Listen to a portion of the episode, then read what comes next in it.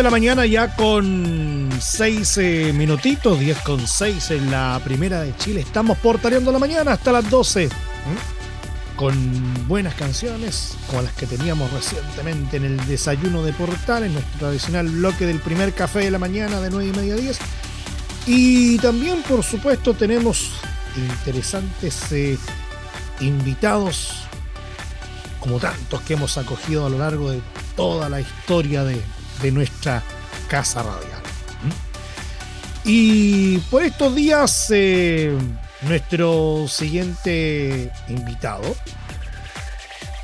está eh, difundiendo lo que es, eh, lo que es su libro titulado Señor Director. Usted seguramente ya, ya sabrá por qué el título de, de esta obra.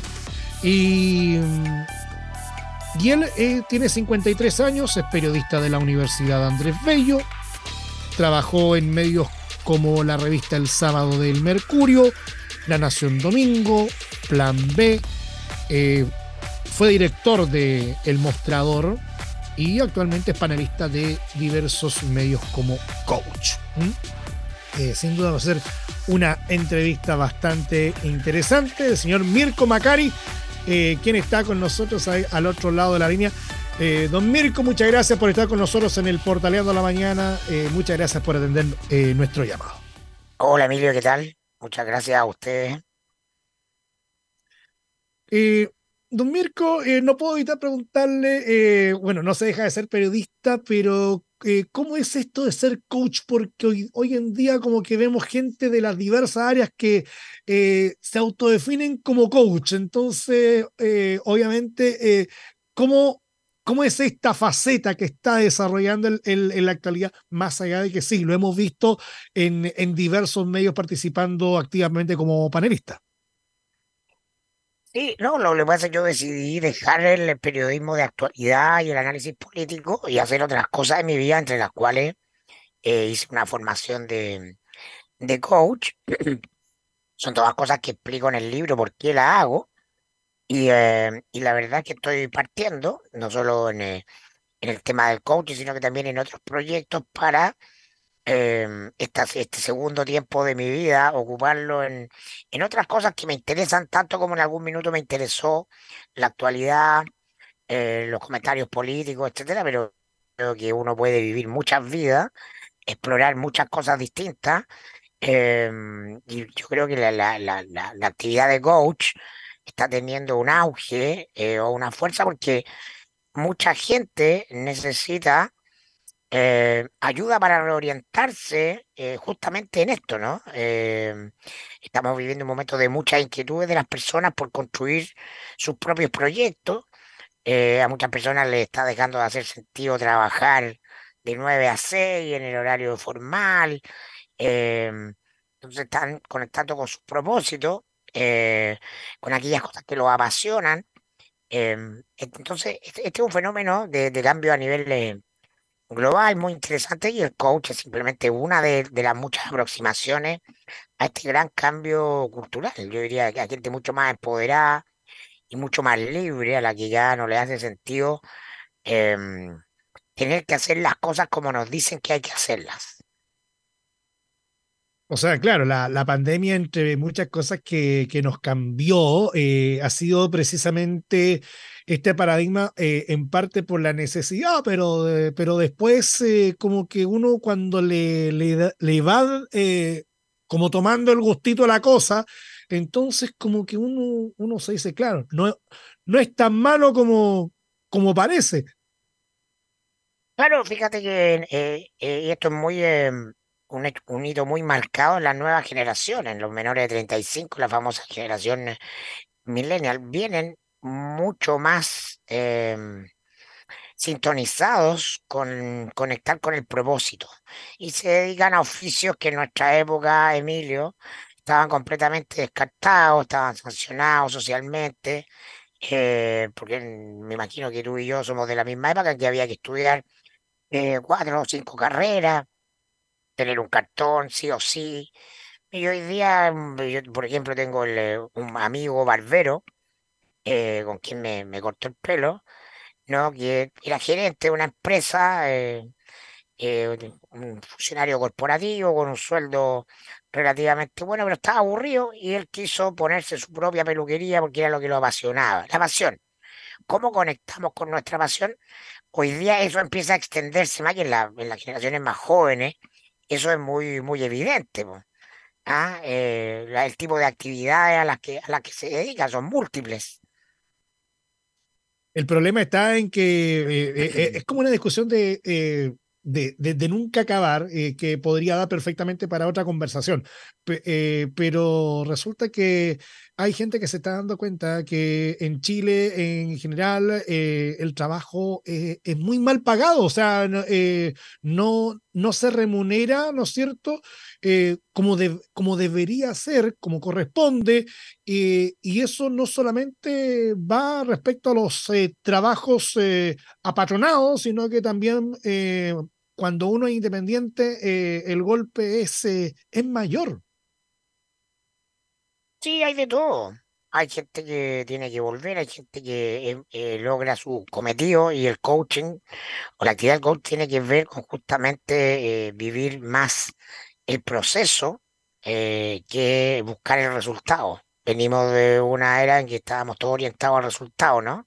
Los currículum de la gente que hacía ventas dicen orientado al resultado. Bueno, estamos haciendo un cambio para eh, comprender que en el proceso estamos creciendo y aprendiendo.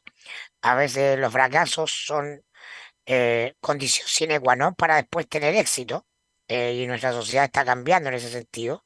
Y claro, el tema de eh, que me alcance para vivir, a veces es una dificultad, pero para muchos también, aunque eso es de, es de no sea el más satisfactorio el estar conectados con lo que hacen, le- les compensa. Entonces, en esto no hay reglas generales, te digo lo que estoy yo observando como un fenómeno de cambio en relación a lo que me tocó vivir a mí cuando tenía 20 años, ¿no? Y decidir a qué me iba a dedicar.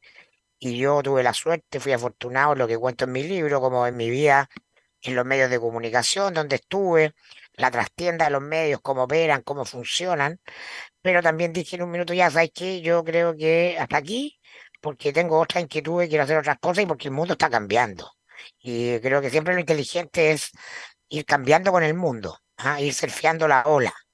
Eh, lo- nuestra pulsión natural es quedarnos en nuestra zona de confort. Nadie me echó en los medios, yo hacía un programa en, en una radio, tenía un podcast bastante exitoso con otro eh, colega, un cierto reconocimiento eh, pero yo sentía que tenía que eh, en este minuto eh, saltar hacia otras cosas y bueno, saltar nomás. Ah, eh, todo salto un pequeño salto al vacío y, mm, y es parte del aprendizaje, ¿no? De dónde está tu poder, tu capacidad de, de agarrarte de algo nuevo, de empezar de nuevo. Bueno, y yo creo que estoy muy, estoy muy contento con, con este proceso que yo lo veo como viviéndolo yo pero a la vez eh, sintiendo que mucha más gente está en este proceso de cambio en el mundo. Tú lo mencionabas hace un ratito, el, el- con 53 años, medianamente joven para, para el cambio de esperanza de vida en este país. Eh, un- andamos por ahí, de hecho los dos, un- estoy con, con 48 de hecho, así que eh, andamos de- dentro Estamos en el mismo del- estamos en el más o menos del, del- del mismo, del mismo focus group. Entonces, eh, en una edad donde eh, hoy en día se es medianamente joven todavía, eh, ¿por qué decidiste redactar tus memorias? que es algo como normal para quien llega prácticamente al final del camino. Claro, pero es que este es el final del camino. Yo había, este, este este es el final de mi camino como periodista, trabajando en temas de actualidad y política. Entonces las memorias son eh, para recordar cosas que yo considero que son muy entretenidas y muy interesantes de recordar y mostrarle al público de este camino que termina. Yo terminé un camino ya, ahora estoy empezando otro. Antes quizás la vida la gente vivía un puro camino. Hoy día tú puedes hacer eh, dos, tres, ah, vivimos más como tú dices, y ahí tenemos muchas más posibilidades de, hacer cosas que antes. ¿Y, no crees tal, tal vez que eh, precisamente con el tipo de, de periodismo que, que, se practica en la actualidad, eh, que en, en, algunos casos no, no, es como tan investigativo, sino, sino que eh, se ha visto, de por desgracia, que que ha estado un poquito más alineado con el, con el fenómeno de las fake news, de las noticias falsas, eh, en donde eh, mientras más clic eh, reciba una nota en los tiempos de Internet, se viraliza mucho más, independiente de, de, si, eso, si es una noticia verdadera o no. Entonces, ¿por qué un periodista como tú, que ha estado, ¿no es cierto?, eh, dirigiendo un medio, por ejemplo, como El Mostrador, que, dicho sea de paso, eh, más allá, ¿no es cierto?, de, de, la, de la posición política de la cual uno quiera verlo, provocó también precisamente un cambio de, paradigma eh, en, en, términos de lo, de lo que es el consumo de, de prensa escrita. Entonces, ¿por qué ¿por qué no continuar, seguir orientando, ¿no es cierto?, a los periodistas que, que siguen eh, saliendo, porque, digámoslo, el, el, periodismo sigue siendo, por alguna razón bien extraña, eh, eh, una de las carreras que sigue generando alta demanda. Tal vez estamos hasta saturados de, de, de periodistas en la actualidad. Yo no soy nadie para estar mostrándole el camino a, a, nadie, no, no, no me considero que tenga que quedarme en un lugar para mostrar un camino, porque cada uno hace su camino, ¿no? Yo sentí que mi camino estaba agotado en términos de mi propio interés, creo que ya había hecho las cosas que quería hacer, y era evidente, como dices tú, que estamos ante un cambio muy radical del, del tema de la prensa, la prensa y los medios, el rol del periodista han perdido su poder como institución, junto con otras instituciones que están eh, derrumbadas, como la política institucional, el Congreso, la presidencia, la, justicia, pero también está en el suelo la escuela, em, está en el suelo em, la idea tradicional de la familia, etcétera, porque estamos frente a un cambio, que en parte tecnológico, que nos modifica radicalmente. Entonces hay que ir de acuerdo a eso, eh, seguir apostando a que eh, el, periodismo dejó de ser lo que era, dejó de tener la importancia que tenía, en buena hora quizás. No, yo no, esto no hago un juicio nostálgico de decir, pero era evidente que, había una transformación. Eh, y hay que ir con ella. Hay que atreverse a explorar lo que viene, porque lo que viene no está hecho, esto no lo vamos a ir haciendo. Eh, yo siempre me han interesado y me van a seguir interesando las comunicaciones, pero ya ahora, ahora me interesa desde otros contenidos, lo que tú estás viendo aquí en mi pantalla, en mi nuevo podcast, que se llama Salgan de la Caja, ¿ah? un podcast orientado a organizaciones, a, empresas para, para, ver cómo el tema de la transformación y el cambio, cómo gestionamos la transformación y el cambio en un tiempo que es vertiginoso. Em, y eso, no, no me parece que, mm, que haya que, que hubiera tenido que quedarme porque estudié periodismo.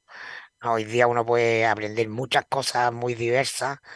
Em, y eso me parece fascinante de este mundo que estamos viviendo, ¿no? La, la gente que toma cursos en, en, universidades de otros países por vía online, un curso que te dura seis meses, un curso que te dura el año, ya no son precios prohibitivos como la carrera que tenía que estudiar cinco años. Bueno, todos esos son cambios que nos están transformando. Ahora, haciendo un, eh, una retrospectiva de, de, lo que ha sido tu, tu carrera, eh, por ejemplo, ¿cuál fue eh, tu mejor eh, nota o reportaje realizado? Bueno, ahí en el libro cuento varios eh, de mi etapa en La Nación Domingo, que es una etapa muy épica, em, el año 2002, en el equipo fundador, donde estaba ahí con mi amigo Julio César Rodríguez, con Alejandra Matu. Hay una nota que yo recuerdo, ¿no? que vale la, la, la pena em, que la gente que, que, la vivió la recuerde, pero yo sospecho que poca gente se recordará, que es la, la famosa nota del líder, eh, del dueño del líder de Nicolás Ibáñez, eh, donde eh, nosotros contábamos, en esa época nos hablaba de, entre comillas, la vida privada de las personas. Y nosotros contábamos, ah, pues, tuvimos acceso a un caso judicial em, donde Nicolás Ibáñez estaba querellado por su esposa por maltrato, por violencia eh, psicológica. Em, y entonces lo notable es que, bueno, hicimos una portada que se llamaba El Anti-Líder, contando el caso, porque además él tenía un código de, le exigía un código de conducta moral en ese entonces a todos los trabajadores de supermercados líder. ¿No? Tenía incluso una escuela, ¿ah? donde decía cómo debían comportarse los varones, cómo debían comportarse las damas, cómo debían vestirse, ¿no? Tenía toda una moralina sobre sobre aquello y por lo tanto el periodismo siempre tiene que abocarse a encontrar los contrastes entre el discurso público y la realidad privada. Y este era uno muy evidente. Bueno, lo notable es que él manda a todas las eh, camionetas distribuidoras de, la logística de, supermercados líder de Arica Magallanes a comprar el diario eh, para que el diario no llegue a kiosco. Ah, lo, lo compra en las centrales de distribución de los periódicos que habían en ese minuto ¿no? A 3, 4 de la mañana y el diario no llegó a ningún kiosco en ninguna parte de Chile. Em, y entonces nosotros tuvimos que ir a reimprimir el día lunes y el diario estuvo de nuevo el martes. Em, y en esa época, en ese Chile mucho más cerrado, sin redes sociales, algunos pocos medios lo comentaron, pero desde la perspectiva de, de los dichos de Ibáñez, porque Ibáñez tenía un poder de avisaje muy poderoso en la televisión y en los diarios, y hoy día esto sería imposible. Entonces a mí me gusta mucho este Chile donde ya no puedes ocultar cosas, no puedes tapar cosas. Eh, en ese Chile desde entonces sí se podía. ¿ah? El año 2002 te estoy hablando. Y hace poquito. ¿ah? Estas cosas pasaron en la vida de, de, una persona. Entonces, ese cambio, yo creo que ese reportaje es muy, muy emblemático de este cambio, este cambio que está experimentando Chile y el mundo, eh, donde ya no se pueden tapar. Chile era un país muy dado a tapar muchas cosas de la gente que tenía el poder para taparlas. Eh, no se podían decir cosas de todas las personas. Eh, y hoy día eso se cayó completamente. A mí me encanta. Estamos conversando con el periodista Mirko Macari el, acerca de su más reciente libro titulado Señor Director. ¿Cuál fue? sé, sé, que está mal políticamente, es, políticamente incorrecto eh, lo que te voy a preguntar, pero eh, siempre en retrospectiva, ¿cuál fue el, mejor y el peor medio de comunicación donde trabajaste? No, yo tuve la suerte de todos los medios donde trabajé, aprendí demasiado. Yo trabajé en, tres grandes medios, en el Mercurio, donde entré a mi práctica. Eh, nadie puede decir que es malo trabajar en el Mercurio. Yo quería conocer ese mundo, era un mundo que no iba a tener acceso de otra manera. Entré ahí, imagínate. Em, tuve la suerte de trabajar donde quería, en el cuerpo de reportajes del Mercurio, ¿no? Y todas esas cosas las cuento, todo el tras bambalinas que de las cosas que pasaban ahí con el dueño del Mercurio, con su personalidad y todo, con don Agustín Edwards, están en el libro. Después La Nación Domingo, eh, me toca mm, el, la bendición de trabajar con un grupo de amigos para cumplir sueños. Y claro, nos pasaron muchas cosas porque eh, tuvimos, hicimos un MBA sobre cómo funcionaba el poder. En teoría era un diario del gobierno, pero estaba lleno de pasillos de, ah, de, que no terminábamos de comprender. De, de, sus poderes que estaban ahí y ahí aprendí mucho. Y después en el mostrador, que donde tuve la suerte de que eh, un equipo editorial, un equipo de propietarios que me respaldó en, mi trabajo. Y claro, era un medio mucho más modesto, mucho más pequeño, pero tuvimos una libertad para hacer muchas cosas. Entonces, no te puedo decir que tuve un mal medio donde trabajé. En todos, en esta etapa de mi vida fui aprendiendo mucho y cada una fue necesaria para la siguiente. Tú mencionabas recién, eh, a modo de, anécdota, eh, lo, que te pasó eh, precisamente en, La Nación domingo respecto a esta nota relacionada con, con Nicolás Ibáñez. Y me imagino que es solamente una pequeña muestra de, de una cantidad de notas que te tienen que haber bloqueado precisamente para que no se publicaran. Tal vez no todas eh, eh, al, al nivel tal de, de acaparar los diarios para que no llegaran a los kioscos.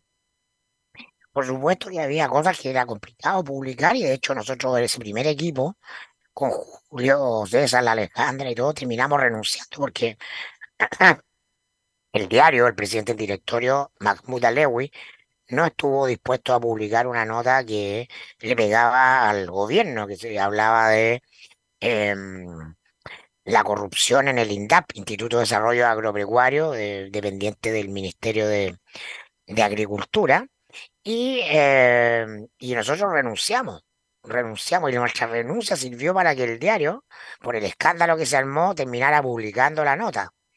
Em, entonces, sí, siempre, en, ese, en ese viejo Chile, era, eh, pero a mí me gustaba mucho estar intentando siempre correr el cerco y encontrarse siempre con eh, obstáculos para publicar cosas. Em, es la gracia, ¿no? Es la gracia de un sentido de hoy día cualquiera dice lo que se le ocurre de cualquiera. ¿ah? Eh, estamos 10 denuncias diarias, eh, le perdemos la, gravedad y la eso porque son pan de cada día, eh, pero en el Chile que me tocó ser periodista a mí, eso no era así. Entonces tenía la gracia de que efectivamente tenías que ser inteligente, hacer esfuerzo y, saber muñequear para poder publicar cosas. Y precisamente, mm, haciendo como un paréntesis, en ese Chile que desde tu óptica hoy día es más abierto, donde es más difícil eh, pasar cosas eh, por debajo de la alfombra. Tapar, cosas. Eh, claro. El, hoy día, el, si bien el, el periodismo no es lo que era eh, desde tu óptica, porque debo reconocer que eh, eh, es como la, la, la, primera opinión de alguien del medio que dice, no, el periodismo ya no es lo que era. es como habitual escucharlo en, en otras áreas, pero en, en el en periodismo propiamente es la primera vez que escucho a alguien que decir, no, el periodismo ya no es lo que era. en ese sentido, ¿Cuál entonces debería ser la, la razón de ser del, del periodismo en, la, actualidad, siendo que precisamente eh, hoy día está todo más abierto, no tiene tanta gracia a lo mejor eh, eh, destapar escándalos considerando que tienes acceso a redes sociales, hay métodos, ¿no es cierto?, eh, para acceder a información, eh, eh, por ejemplo, las la políticas de transparencia en las instituciones públicas. Entonces, uno, uno se pregunta cuál, cuál debería ser el rol de, la prensa en, en la actualidad, comparado con lo que tú viviste. Mira, no lo sé, pero evidentemente está, hay una crisis del, del, oficio del periodismo y de las instituciones de la prensa que pasa también por los recursos, ¿no? Por este mundo free, gratis del, del Internet, que ha hecho que los medios tradicionales tengan una crisis, una crisis económica, para toda la crisis editorial o, la pérdida de peso editorial tiene que ver también con la pérdida de peso económico, ¿no? Em, y eh, te voy a contar una anécdota para graficarlo. Yo creo que hoy día tú puedes ver cómo en las redes sociales cualquiera se refiere al presidente de Chile ¿ah? en los términos que se le ocurre. ¿ah? Y lo puede robar, te puede escribir directamente, puede decir, oye, Boris Merluzo, ah, es tonto, ah, tal por cual, está ahí con una manga de ladrones. Con Piñera, acuérdate, cómo era, ¿no? Ah, eh, ladrón, tal por cual, sinvergüenza, hasta asesino le, le gritaron a Piñero, que claramente para mí es un exceso, ¿no? Está fuera de todo, de todo rango. Y, esas, y esas cosas crean una energía ante la cual el periodismo no, no tiene nada que hacer, moderar, mesurar, lo mismo de Bachelet, ah, gorda, tal por cual, etcétera. Bueno, yo y tú crecimos en un Chile donde no se podía decir nada del presidente de Chile. ¿Sí o no? Fuera quien fuera. Tú podías hacer una crítica política, era alguna cosa que quiera, pero había un trato reverencial que la presidencia de Chile era una institución transversal. ¿no? Si tú incluso en un, en un lugar privado hacías algún comentario pasado para la punta, te decía, oye, pero más respeto que el presidente. No faltaba eso. Yo cuento en el libro cómo, me acuerdo, eh, yo, yo todavía no llegaba al Mercurio, pero ya había escuchado como eh, algunos periodistas, como jóvenes de ese entonces, como Paulo Ramírez, Mauricio Gallardo, habían escrito una vez un reportaje sobre Frey, donde habían accedido a, muchas fuentes dentro de la democracia cristiana que hablaban de eh, Frey iba a ser presidente, quedaba un mes para que fuera presidente. Él sea fuera elegido porque evidentemente iba a ganar esto el año 93. Y, em, y decían, oye, a Frey, todo acá le decimos Eduardito, porque es bastante leso. po. Ah, eh, eh, eh, simplemente el lugar que tiene es porque se llama Eduardo Frey. Talento político no tiene ninguno. Bueno, se publicó la nota, que se llamaba La Voz del Silencio, donde hablaba de todas estas cosas. Oye, el director del Mercurio tuvo que ir a pedirle excusa a Frey, que en ese minuto estaba en La Serena, pedirle perdón, porque esas cosas no se hacían con el presidente. Lo que todo el mundo decía en off no se podía decir en on, no se podía publicar. Entonces, de manera abismal ha cambiado la conversación pública. Yo no digo que esté bien que se digan todas las cosas hoy día que se dicen los- de los presidentes, te digo que eh, yo no las digo, pero eh, eso es un síntoma, más allá si tú haces un juicio de valor, es un síntoma de ese cambio. Entonces, em, el periodismo está en una crisis, como lo conocemos, y bueno, será tarea de los periodistas ver eh, qué hacen. Yo ya dejé ese buque, ¿no? Este libro son mis memorias para cerrar ese capítulo. Ahora bien, eh, así como, como de- en algún momento tú ejerciste presión, eh, sobre todo en, en- la Nación Domingo, para, para que eh, ciertas notas que hoy día podrían ah, eh, perfectamente catalogarse así como una nimiedad, eh, lo que en su momento fue un escándalo. Me imagino que también recibiste, ¿no es cierto?, presiones a la inversa para a lo largo de toda tu carrera. ¿Cuál fue la presión más grosera que recibiste en tu trabajo en medio? Sí, presiones recibes siempre, eh, pero la presión es finalmente de quien se deja presionar. Yo me tocó estar en lugares donde yo no tenía em, la, la voz final, por ejemplo, cuando estaba en La Nación, no así en el mostrador, donde tenía ya una capacidad de decisión mucha, mucho mayor. Me acuerdo también en La Nación para el caso Spinac, ¿no? Y lo, lo cuento ahí en el, en el, en el diario, en el libro, perdón. Y em, yo era el subeditor y la, la- la- el caso Espina lo llevaba el director del diario, Alberto Luengo, con el editor del, del, del, eh, del- del suplemento del diario El Domingo, que era Boris Besama. Y nosotros en ese minuto,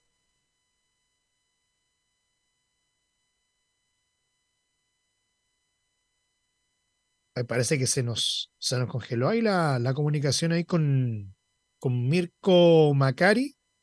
A ver si podemos. gente, Ah, Ahí, ahí, ahí sí, ahí sí. Se, eh, se- se te habías congelado un, un poco ahí, Mirko, pero ahí te recuperamos. te cuento que había un ministro investigador y entonces nosotros lo que hacíamos era eh, tener un periodista que conseguía antecedentes que estaban en la investigación, en lo que se llamaba el sumario.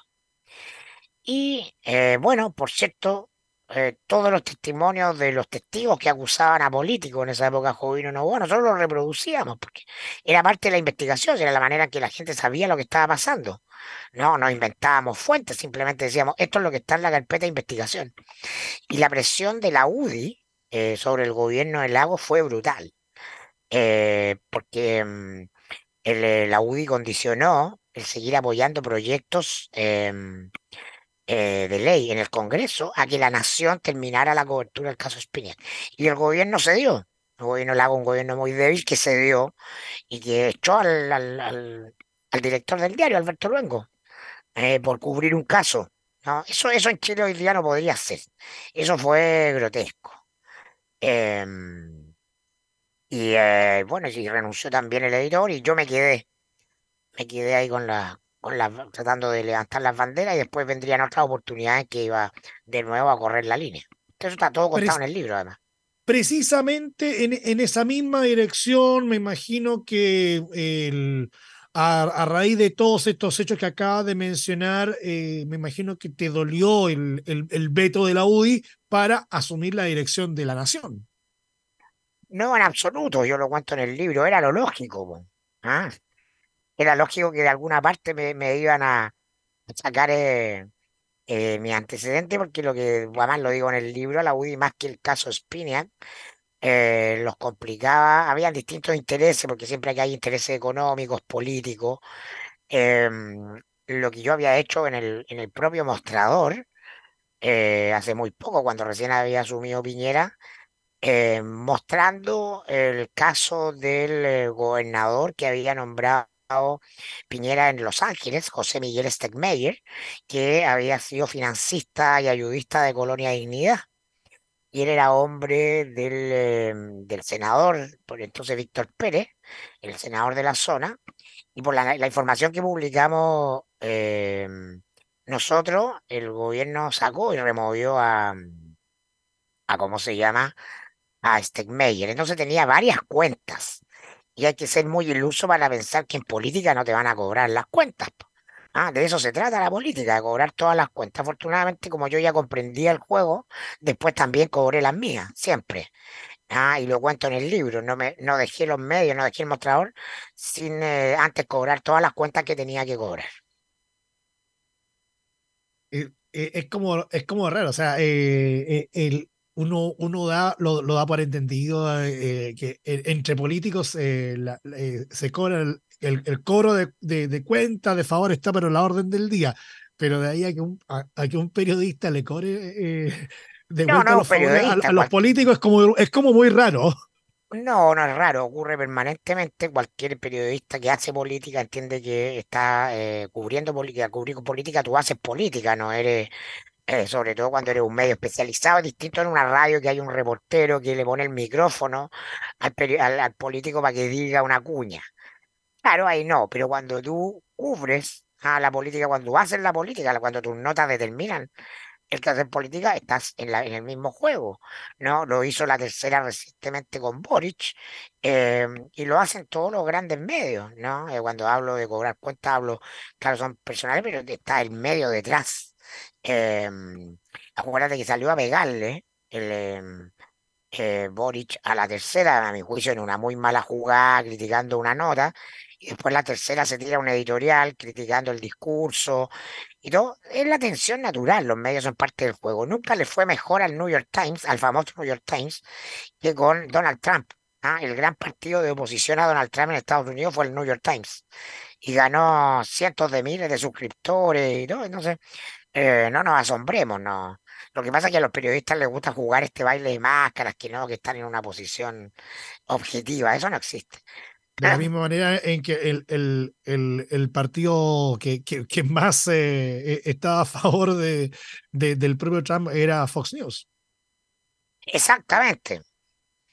Ah, los medios son parte del poder. Oye, y, y ya que lo ha reporteado, eh, dos cositas eh, en una misma pregunta. Eh, una, eh, ¿qué une para bien y para mal a la, a la política nacional, por un lado? Y eh, algo, algo te, lo habíamos consultado al, al inicio, ¿el periodismo chileno está evolucionando para bien o para mal? A ver, partamos por la última pregunta para decirte de nuevo, no tengo idea. Eh, sospecho que hay una crisis. ¿ah? Esa crisis eh, es tan evidente como la crisis de la misma política, de la política institucional.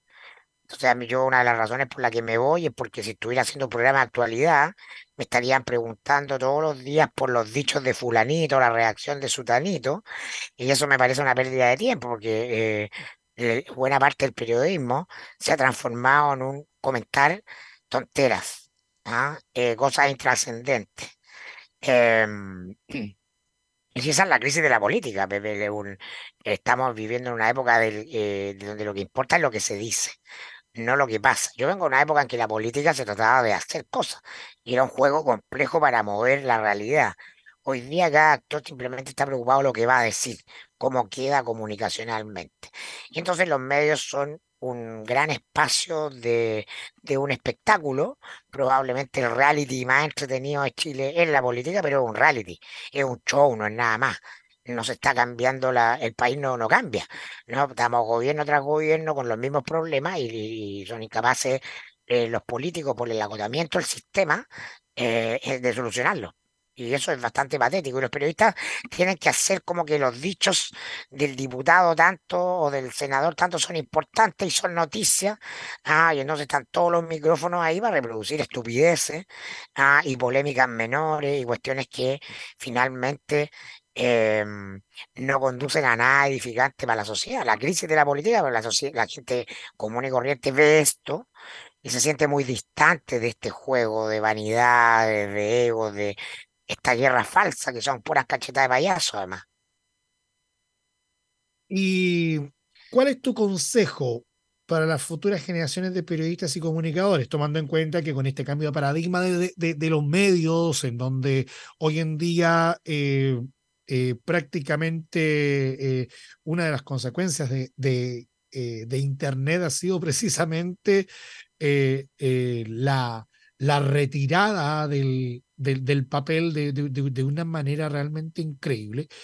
Eh, eh, entonces, de la misma forma, eh, los que de alguna manera están involucrados en los medios no necesariamente son periodistas, pero también la discusión está ahí en, en, que no necesariamente el, el, hecho de que no seas periodista no te hace, no, no, no, no te da eh, menos eh, autoridad, menos credibilidad a la hora de cubrir la noticia. Todo lo contrario, los comunicadores se dice que como son los antiguos reporteros, los de antes, eh, tienen tal vez hoy día más calle y por lo mismo están tal vez mejor capacitados que los periodistas que se preparan con cinco años en la universidad. Por supuesto, porque hoy día vivimos en un mundo donde cada persona es un medio y la gente sigue a otra gente y no sigue instituciones mediales. Eh, simplemente le creen a otras personas que pueden ser periodistas o no ser periodistas.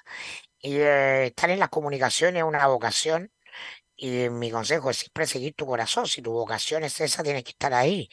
Eh, no te va a habilitar más o menos el tener un cartón, porque hacer periodismo es un oficio.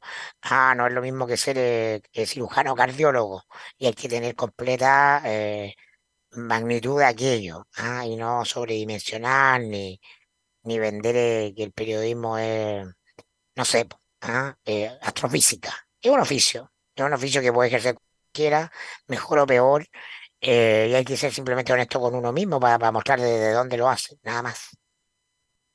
Mirko Macari, conversando con nosotros a esta hora acá en el Portalendo de la Mañana. Ha sido una tremenda conversación. Mirko, muchas gracias por estar con nosotros acá en la Primera de Chile. Que tengas un buen día. Gracias, Emilio. Que muy bien. Un abrazo. Adiós. 16 para, el, em, para las 11, 16 para las 11. Nosotros eh, nos vamos a una pequeña pausa y nosotros ya volvemos. Seguimos portaleando la mañana hasta el mediodía, acá en Portales Digital. Ya volvemos.